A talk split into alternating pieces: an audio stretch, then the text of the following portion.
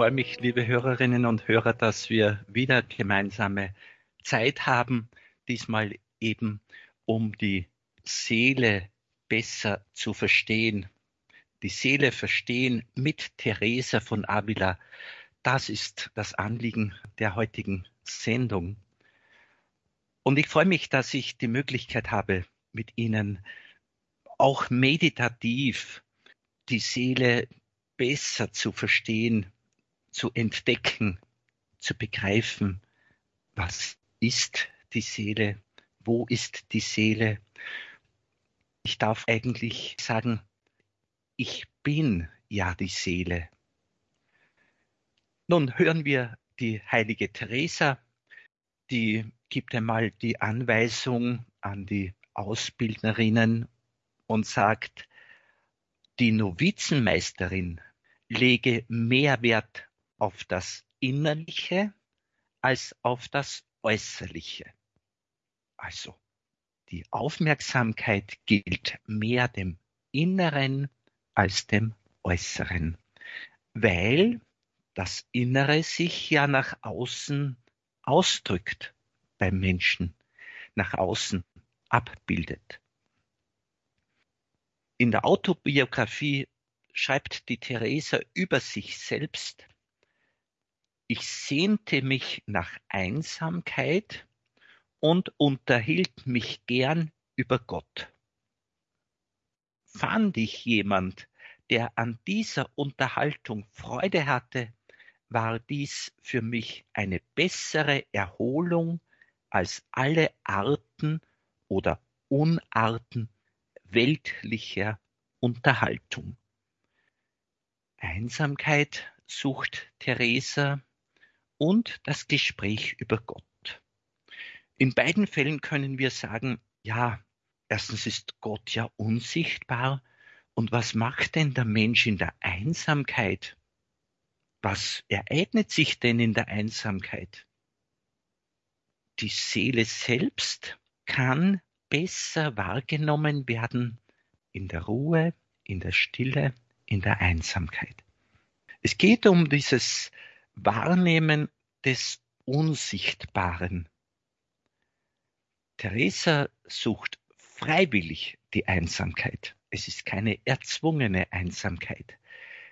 Und sie merkt, dass sie dadurch sensibler wird, eintauchen kann in das große Geheimnis des Lebens. Und die Seele möchte ich so als das Organ des Lebens der größeren Lebendigkeit bezeichnen. Ja, die Seele ist auch der Ort, in dem Gemeinschaft mit Gott und den Mitmenschen tief gelebt werden kann. Ich möchte kurz aus eher philosophisch-psychologischer Sicht über das Wort Seele etwas sagen. Seele erinnert uns an Person und Persönlichkeit in diese Individualität denken wir hinein, in diese Einzigartigkeit der Person. Und früher wurden ja auch Pfarrangehörige als so und so viele Seelen bezeichnet. Die Pfarre hat 3000 Seelen, also der ganze Mensch ist da gemeint. Mit Seele meinen wir auch den Sitz der Gefühle, der Stimmungen, des Gewissens. Die Seele ist so die Kontaktstelle zum Geist. Die Seele ist der Wohnort Gottes. Der Heilige Geist selbst kann und will so die Seele unserer Seele sein. Wir merken schon, die Seele ist eine Kontaktstelle für Beziehung. Und wiederum Beziehung im geistigen Sinn ist Ort der Lebendigkeit.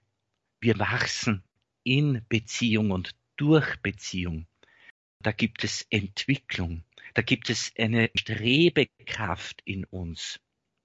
Ja, wir können sagen, der Wille zur Lebendigkeit ist in der Seele verankert oder in der Mitte unserer Seele, wo wir auch das Gewissen vernehmen, da ist dieser Ort der Treue uns selbst gegenüber. Wir wollen uns selbst, unserer Seele oder auch unserem Herzen, unserer Einsicht treu sein. Und in dieser Treue zu uns selbst fühlen wir uns wohl, sind wir stimmig, authentisch, sind wir so ganz original, wie Gott uns gedacht hat und nicht irgendwie angepasste Kopien. In der Treue zur eigenen Seele werden wir lebendiger, beziehungsfähiger, werden wir mehr wir selbst. Die Seele ist auch diese Kontaktstelle hin zur Transzendenz, zur Ewigkeit und genau dieses Beheimatetsein im Größeren, das wiederum gibt uns eine größere Freiheit, weil wir in einer größeren Welt leben, als die sichtbare Welt uns vor Augen führt. Die heilige Teresa, sie sagt, die Seele und was mit ihr zusammenhängt, muss man immer in Fülle, Weite und Größe denken. Damit erhöht man und überhöht man sie keineswegs. Sie vermag viel mehr, als wir uns vorstellen können und ist überall von der Sonne durchdrungen. Sie meint die Liebe Gottes, die in diesen Palast hinein scheint. Und dann zitiert sie den heiligen Bernhard von Clairvaux und sagt, die Seele ist so groß und weit wie das Maß ihrer Liebe. Wenn Theresa von der Seele spricht, dann meint sie die ganze Person mit all den auch spirituellen Fähigkeiten. Oftmals wird, wie ich schon angedeutet habe, der ganze Mensch damit gemeint. Ich möchte eine für mich sehr sympathische Person, die Frau Veronika Gradl, zu Wort kommen lassen, die einmal in einem ihrer Bücher über die Sichtbarkeit oder Unsichtbarkeit der Seele Folgendes sagt. Das möchte ich so auch als Leitgedanken mitgeben. Veronika Gadel schreibt, die unsichtbare Wirklichkeit der Seele, sie ist an einem Lächeln, in einem Blick so deutlich mit Augen zu sehen, im Klang einer Stimme so gut mit Ohren zu hören. Die unsichtbare Wirklichkeit der Seele ist aus der Art und Weise einer Handlung, aus der Haltung, Geste und Ausdruck so unmissverständlich zu erfahren und außerdem an der Auswirkung auf die Beziehungspartner so eindeutig spürbar, dass man sich wundern muss, wieso wir sie so hartnäckig als unsichtbar und nicht beweisbar bezeichnen. Beweise, wohin man schaut. Man muss sie nur sehen wollen. Soweit Frau Veronika Gradl. Durch die Seele können wir sagen, lebt der Mensch und durch den Leib sieht und hört er seine Mitwelt und lebt er in intensiver Beziehung mit der Mitwelt. Nun wieder Theresa, sie soll uns ja helfen, die Seele zu verstehen. Sie erzählt im Weg der Vollkommenheit, eines ihrer Bücher ist so betitelt, der Weg der Vollkommenheit, da sagt sie, ich erkannte wohl, dass ich eine Seele hatte aber was diese Seele wert war und wer in ihrem Innern weilte, das erkannte ich nicht. Wenn ich nicht die Augen vor den Nichtigkeiten dieses Lebens verschlossen hätte, um das zu erkennen. Ich verdeutliche den langen Satz. Erst nachdem Theresa in gewisser Weise die Augen vor den Nichtigkeiten dieses Lebens verschlossen hatte, erkannte sie ihre Seele, den Reichtum ihrer Seele, den Wert der Seele und den, der in ihrem Innern weilt. Wir können also sagen, nachdem Theresa versucht hatte, sich nicht mehr ablenken zu lassen, hat sie den Reichtum ihrer Seele und den Reichtum ihres Lebens, ja die Chance und die Bedeutung ihrer Gottesbeziehung erkannt. Die Größe der Seele wird in dem Maß wahrgenommen, in dem wir der Seele Aufmerksamkeit zuwenden. Ich habe den Eindruck, dass die Seele im Allgemeinen, sagen wir die Innenwelt, die geistig-spirituelle Dimension des Menschen, dass die im Allgemeinen zu wenig Aufmerksamkeit bekommt.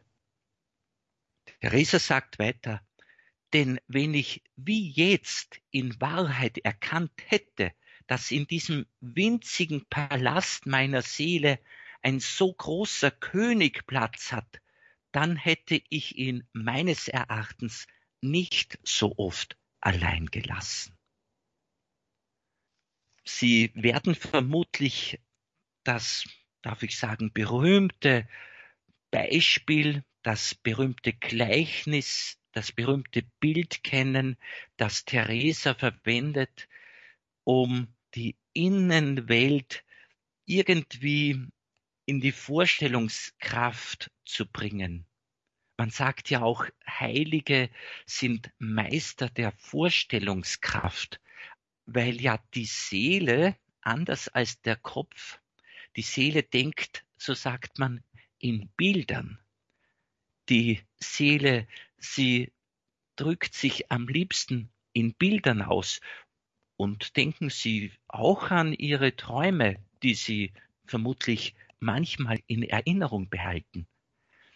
Also die Seele hat ihre eigene Sprache und je mehr der Mensch sich dieser Innenwelt zuwendet, desto mehr muss er sich auch dieser Bildsprache bedienen. Bevor ich auf diese Seelenburg, auf diese inneren Wohnungen, wie Theresa sie nennt, zu sprechen komme, möchte ich noch Theresa ganz allgemein etwas sagen lassen über die Gnaden, über die Gaben über die Geschenke Gottes.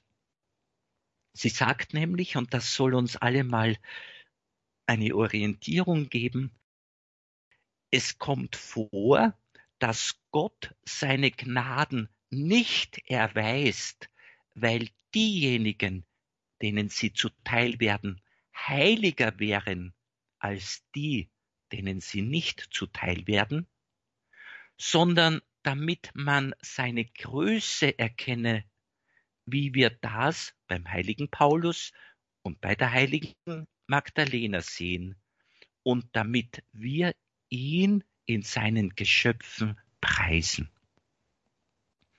Das möchte ich mit Theresa vorausschicken und betonen, wenn jemand besondere Gaben, Gnaden, Einsichten bekommt, wenn jemand besondere Geschenke von Gott bekommt, so ist das nicht eine Aussage über die Heiligkeit dieses Menschen. Nein, Theresa sagt, Gott schenkt sie und möge dann dieser Mensch heilig werden. Ja, das auf jeden Fall, danach streben wir. Jetzt möchte ich einige Sätze über dieses berühmte Bild sagen, das Theresa verwendet, um diese Innenwelt ein bisschen vor Augen zu führen. So beginnt sie ihr Buch Die Seelenburg oder die inneren Wohnungen mit folgenden Worten. Als ich heute unseren Herrn anflehte, er möge durch mich reden, bot sich mir an, unsere Seele als einen gänzlich aus einem einzigen Diamanten oder sehr klaren Kristall bestehende Burg zu betrachten, in der es viele Gemächer gibt, so wie es im Himmel viele Wohnungen gibt. Und dann sagt sie, ich finde nichts, womit ich die gewaltige Schönheit einer Seele und ihre riesige Fassungskraft vergleichen könnte. Und tatsächlich, wie scharf unser Verstand auch sein mag, so dürfte er doch kaum ausreichen, sie zu begreifen. Genauso wenig wie er ausreicht, um sich Gott auszudenken, der doch selbst gesagt hat, dass er uns nach seinem Bild und Gleichnis geschaffen hat. Nun, wenn das so ist, sagt Theresa, dann gibt es keinen Grund, uns damit abzuplagen, die Schönheit dieser Burg begreifen zu wollen. Dann lässt sie auch Gott sagen, dass er nämlich ihr begreifen hat lassen, dass wenn nun Gott den Menschen nach seinem Ebenbild geschaffen hat, dann werden wir das Ebenbild Gottes mit dieser Würde und Schönheit genauso wenig gut verstehen können, wie wir Gott verstehen können. Abschließend zu diesem Gedanken dieser inneren Burg, die wir uns mit vielen, vielen Wohnungen vorstellen dürfen und in der innersten, der schönsten und sichersten Wohnung, da wohnt Gott. Sie sagt, bedenken wir nun, dass diese Burg viele Wohnungen hat, die einen oben, die anderen unten, die anderen an den Seiten. Und in der innersten Mitte von all diesen Wohnungen liegt die vornehmste in der die höchst geheimnisvollen Dinge zwischen Gott und der Seele vor sich gehen.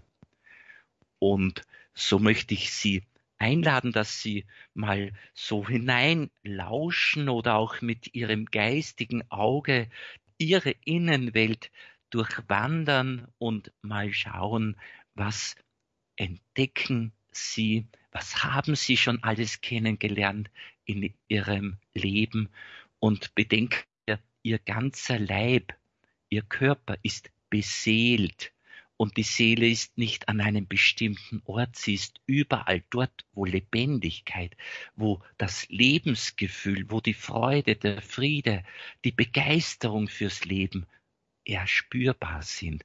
Also lauschen Sie hinein in das, was Sie erahnen, empfinden, verspüren.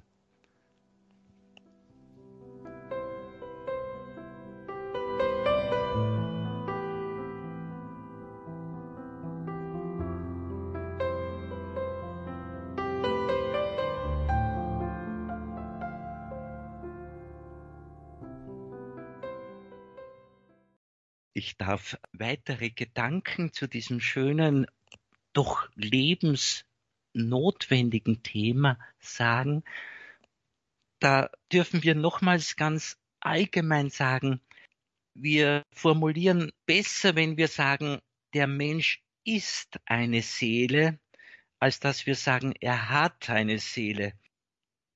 Der Mensch ist eine Seele, er ist auch dieser Geist. Er existiert und lebt als Seele. Und diese Seele hat Gott für die Unsterblichkeit, also für das ewige Leben uns gegeben. Das macht ja auch diese Ebenbildlichkeit aus, die der Mensch sein darf. Das ewige Leben erhalten wir von Gott, der uns Anteil gibt an seinem ewigen Leben. Das besondere Organ für diese Gemeinschaft mit Gott ist eben das Herz, die Seele, das Geistige in uns. Und die heilige Hildegard von Bingen sagt, wir müssen auf die Stimme unserer Seele hören, wenn wir gesund werden wollen. Also wollen wir ganz heil und in der Folge heilig sein in der Gemeinschaft mit unserem Heiland, dann ist das möglich, indem wir auf unsere Seele achten. Vom Kopf her hören wir auf diese innerste Instanz. Jetzt wieder die heilige Theresa, die rät uns, es ist eine wichtige Angelegenheit, die Seele nicht, wie man so sagt, an die Kantare zu nehmen, sondern sie zu ihrem größeren Fortschritt mit Sanftheit zu führen.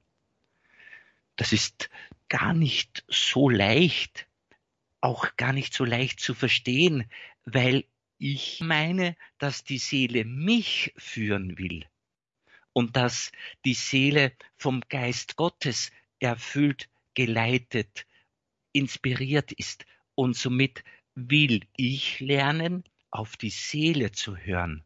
Und ich brauche, darf ich mal meiner Ausbildnerin, der heiligen Mutter Teresa, ja, ich brauche sie da nicht so ganz wörtlich nehmen.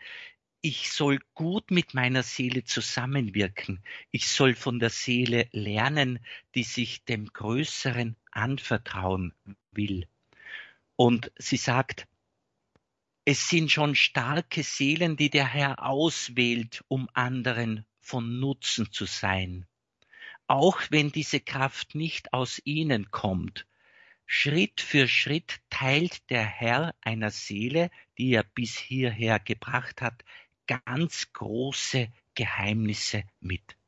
Und an anderer Stelle sagt sie, es ist so, dass wir den Himmel in uns haben, weil nämlich dessen Herr da ist. Also der Herr selbst ist das große Geschenk, das unserer Seele gemacht wird. Gott schenkt sich uns und mit Gott werden der Seele große Geheimnisse mitgeteilt. Und diese großen Geheimnisse sind für den ganzen Menschen, sind für unsere Mitmenschen, sind für die ganze Kirche, sind für die ganze Menschheitsfamilie, können wir sagen so geht es schon darum, hineinzulauschen und uns von der Seele sozusagen aufklären und beschenken, leiten zu lassen. Ich möchte die Theresa davon sprechen lassen, dass sich die Seele, obwohl sie an Gott glaubt und obwohl sie sich ganz Gott geschenkt hat, dass sie so etwas erleben kann wie Einsamkeit. Es gibt eine seelische Einsamkeit, die gefühlsmäßig den Menschen Schmerzen bereitet und Leiden macht. So sagt Theresa, und obwohl es mir vorkommt, als sei Gott dann meilenweit weg, teilt er einem manchmal doch auf die wundersamste Weise seine Großtaten mit. Und dann erlebt sie, durch diese Mitteilung wächst die Sehnsucht und die extreme Einsamkeit, in der sie sich vorfindet, mit einem so feinen und durchdringenden Schmerz, dass die Seele, obwohl sie sich in dieser Verlassenheit befand, glaube ich, buchstäblich sagen kann, ich liege wach und ich klage wie ein einsamer Vogel auf dem Dach. Theresa zitiert da den Psalm 101. Da will uns Theresa sagen, sie wird von Gott beschenkt, sie merkt, dass Gott wirksam ist, sie bekommt Gaben Gottes und trotzdem, das ist sehr bedeutend und sehr überraschend. Trotzdem erlebt die Seele sich in einer Einsamkeit und in ihr wächst, können wir sagen, ein Sehnsuchtsschmerz. Und dann weiter, manchmal hat es den Anschein, sagt Theresa, als sei die Seele in größter Not, so dass sie sich sagt und fragt, wo ist nun dein Gott? Wiederum Psalm 42. Oder andere Male erinnert Theresa sich an das, was der heilige Paulus sagt, nämlich, dass er der Welt gekreuzigt ist. Und hören Sie, ich habe den Eindruck, es gehe der Seele so, dass ihr weder vom Himmel Trost zukommt, noch dass sie den von der Erde will, sondern wie gekreuzigt zwischen Himmel und Erde ist und leidet, ohne dass ihr von irgendwoher Hilfe zukommt. Dann das, was ihr von Gott zukommt, ist ihr nicht wirklich ein Trost, sondern mehr sogar noch den Schmerz. Dann sagt sie, gut versteht sie, die Seele, dass sie nichts möchte außer ihren Gott. Allerdings liebt sie nicht etwas Bestimmtes von ihm, also nicht bloß eine Gabe, sondern sie möchte ihn ganz und gar und weiß doch nicht, was sie da möchte. Ich sage, schreibt Theresa, sie weiß nicht, weil die Vorstellungskraft ihr nichts vor Augen stellt. Theresa sagt, wenn jemand ein bisschen Trost geben kann, dann ist das ein Mensch, der Ähnliches empfindet. Nochmals kurz, sie weiß sich in Gott geborgen und trotzdem einsam. Das mag widersprüchlich klingen, der Glaube sagt ihr, alles ist in Ordnung und sie bekommt auch Gaben von Gott, aber sie merkt, die Gemeinschaft mit Gott ist noch unvollständig und das bereitet ihr eben wie ich es nannte, einen Sehnsuchtsschmerz. Sie will Gott selbst und nicht etwas von ihm. Jetzt möchte ich einladen, dass Sie Ihre eigenen Erfahrungen mit Gott auftauchen lassen und vielleicht auch über so schmerzliche Situationen oder Erlebnisse nachdenken und sich fragen, wie ist es mir da mit Gott ergangen? Und wir werden auch dann dem noch nachgehen, weil Theresa uns da auch Antwort gibt auf diese doch nicht ganz leicht zu verstehenden Ereignisse in der eigenen Seele. Wir wollen sie besser verstehen. Dazu jetzt die Musik und die eigene Erfahrung.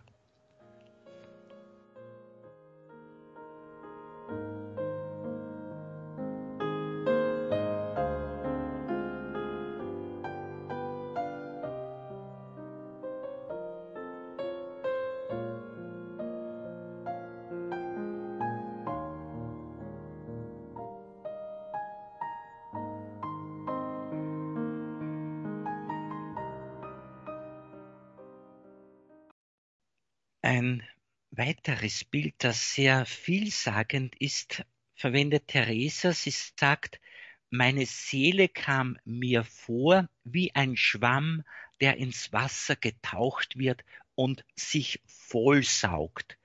Sie war, wie mir schien, ganz von der Gottheit durchdrungen und genoss und besaß in gewisser Weise die drei Personen in sich. Das soll jetzt noch einmal deutlich machen, die Seele macht es ganz recht. Sie lässt Gott den Himmel und die Heiligen in sich wohnen. Also wo Gott wohnt, wo Gott sein darf, dort sind auch die Heiligen, die ganzen Herrscher, die Engel. Wir müssen mit Bildern sprechen und es geht um eine geistige, unsichtbare Welt die Dreifaltigkeit wohnt in der Seele. Jetzt weiter, dann werden wir uns noch besser verstehen. Theresa sagt, die Sehnsucht, der Wille Gottes möge in ihr geschehen, ist so übergroß, dass sie alles, was seine Majestät tut, als gut betrachtet. will er, dass sie leidet, wohl an.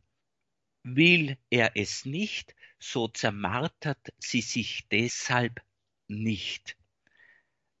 Die Theresa hat sich ganz Gott überlassen und nimmt dann alles so, wie Gott es ihr zukommen lässt und zugedacht hat, wozu er sie auch befähigt. Ich möchte aber noch weiter das ansprechen, was wir in dieser Welt, sage ich mal, zu erwarten haben.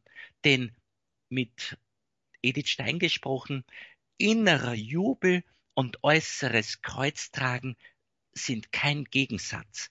Und das erleben die mit Jesus Lebenden in dieser Welt in reichem Maß.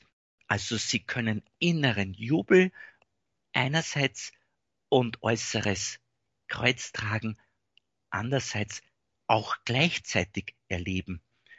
Ich möchte Theresa zu Wort kommen lassen. Sie sagt in der Autobiografie, es ist schon vorgekommen und sogar jetzt kommt es noch vor, wenn auch nicht mehr so oft, dass ich so außerordentlich große seelische Nöte und dazu aufgrund so schlimmer Beschwerden körperliche Qualen und Schmerzen durchlitt, dass ich mir nicht zu helfen wusste. Andere Male hatte ich noch schwerere körperliche Beschwerden, stand sie aber mit großer Freude durch, weil keine seelischen dabei waren. Doch wenn alles zusammenkam, war die Not so groß, dass sie mich sehr arg bedrängte. Alle Gnadengaben, die mir der Herr gewährt hatte, waren dann vergessen. Nur noch eine Erinnerung daran blieb, wie an etwas, was man geträumt hatte, gerade genug, um Schmerz zu verursachen. Bedenken wir, wie fortgeschritten jemand auch sein mag im geistlich-spirituellen Leben. Die Seele kann plötzlich einen Schmerz in sich erleben, kann plötzlich Anteil bekommen an den körperlichen Leiden, dass es für sie ganz, ganz schwer wird. Und trotzdem, es ist sozusagen alles in Ordnung. Manchmal lebt die Seele dann nur aus einer Art Erinnerung, die aber auch so schwach da ist, als wäre es wohl nur ein Traum gewesen. Theresa spricht, so muss ich sagen, oftmals davon, dass es da ihr so ergeht, als, ich zitiere, dass man fast meint, man kenne Gott nur wie etwas, von dem man von Weitem einmal gehört hat. Die Liebe der Seele ist dann so lau. Oder an anderer Stelle, es waren in meinem Innern damals alle Tugenden und sogar der Glaube aufgehoben. Das heißt, sie meinte, da ist gar nichts mehr von diesem geistlichen Streben da. Als seien Leib und Seele in jeder Hinsicht untauglich und lästig, schreibt sie. Es sieht so aus, als würde jeder Teil der Seele seinen eigenen Weg gehen. Und wir dürfen fragen, gibt es da Abhilfen? Ich lasse wieder Theresa sprechen. Zum Beten, also in den Chor gehen, in dieses Gemeinschaftsgebet, zum Beten gehen ist nur eine weitere Plage, schreibt sie dann. Oder sich nun mit Lesen darüber hinweg helfen zu wollen, ist, wie wenn man es nicht könnte. Oder ein Gespräch mit jemandem zu führen, ist noch schlimmer. Und jetzt ergänzt sich, sie sagt aber auch, es gibt dann doch die Hilfen durch die Menschen, die es ähnlich erlebt haben.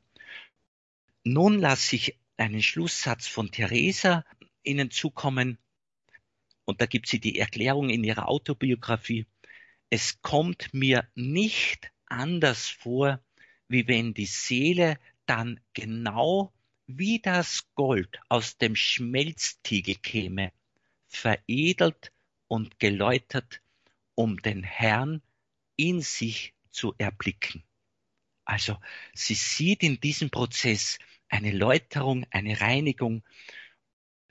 An anderer Stelle sagt sie so schön im Weg der Vollkommenheit, und das ist ein wunderbarer Satz, so lebt die Seele ein mühseliges Leben, immerzu unter dem Kreuz, kommt aber im Wachstum gut voran. Liebe Hörerinnen und Hörer, wenn Therese sagt, ich komme im Wachstum gut voran, dann meint sie, sie wächst in der Liebe. Und dieses Wachsen in der Liebe hat relativ wenig mit Gefühlen zu tun, hat relativ wenig mit Wohlbefinden zu tun. Das Wachsen in der Liebe kommt aus der Treue zu Gott, der in der Seele lebt. Und Gott selbst gibt der Seele die Gewissheit, ja, sie ist richtig, sie ist auf dem rechten Weg. Ich schließe aus dem Buch Jesus Sirach, da heißt es im zweiten Kapitel, Kind, wenn du herantrittst, um dem Herrn zu dienen, mach dich bereit für die Erprobung. Richte dein Herz aus und sei standhaft und überstürze nichts zur Zeit der Bedrängnis. Binde dich an den Herrn und lass nicht von ihm, dann wird er dich erhöhen. Und jetzt nimm alles an, was über dich kommen mag, und in den Wechselfällen deiner Erniedrigung halte aus. Denn im Feuer wird Gold geprüft und die anerkannten Menschen im Schmelzofen der Erniedrigung. In Krankheiten und Armut setze auf ihn dein Vertrauen. Zitat Ende. Ich glaube, dass Gott im Innersten die Menschenseele hält, dass er den ganzen Menschen hält und ihn nicht verlässt und dass seine Treue letztlich die Erfüllung ist. Und unsere Treue zur Sehnsucht ist die Treue zur Seele, ist die Treue zu Gott.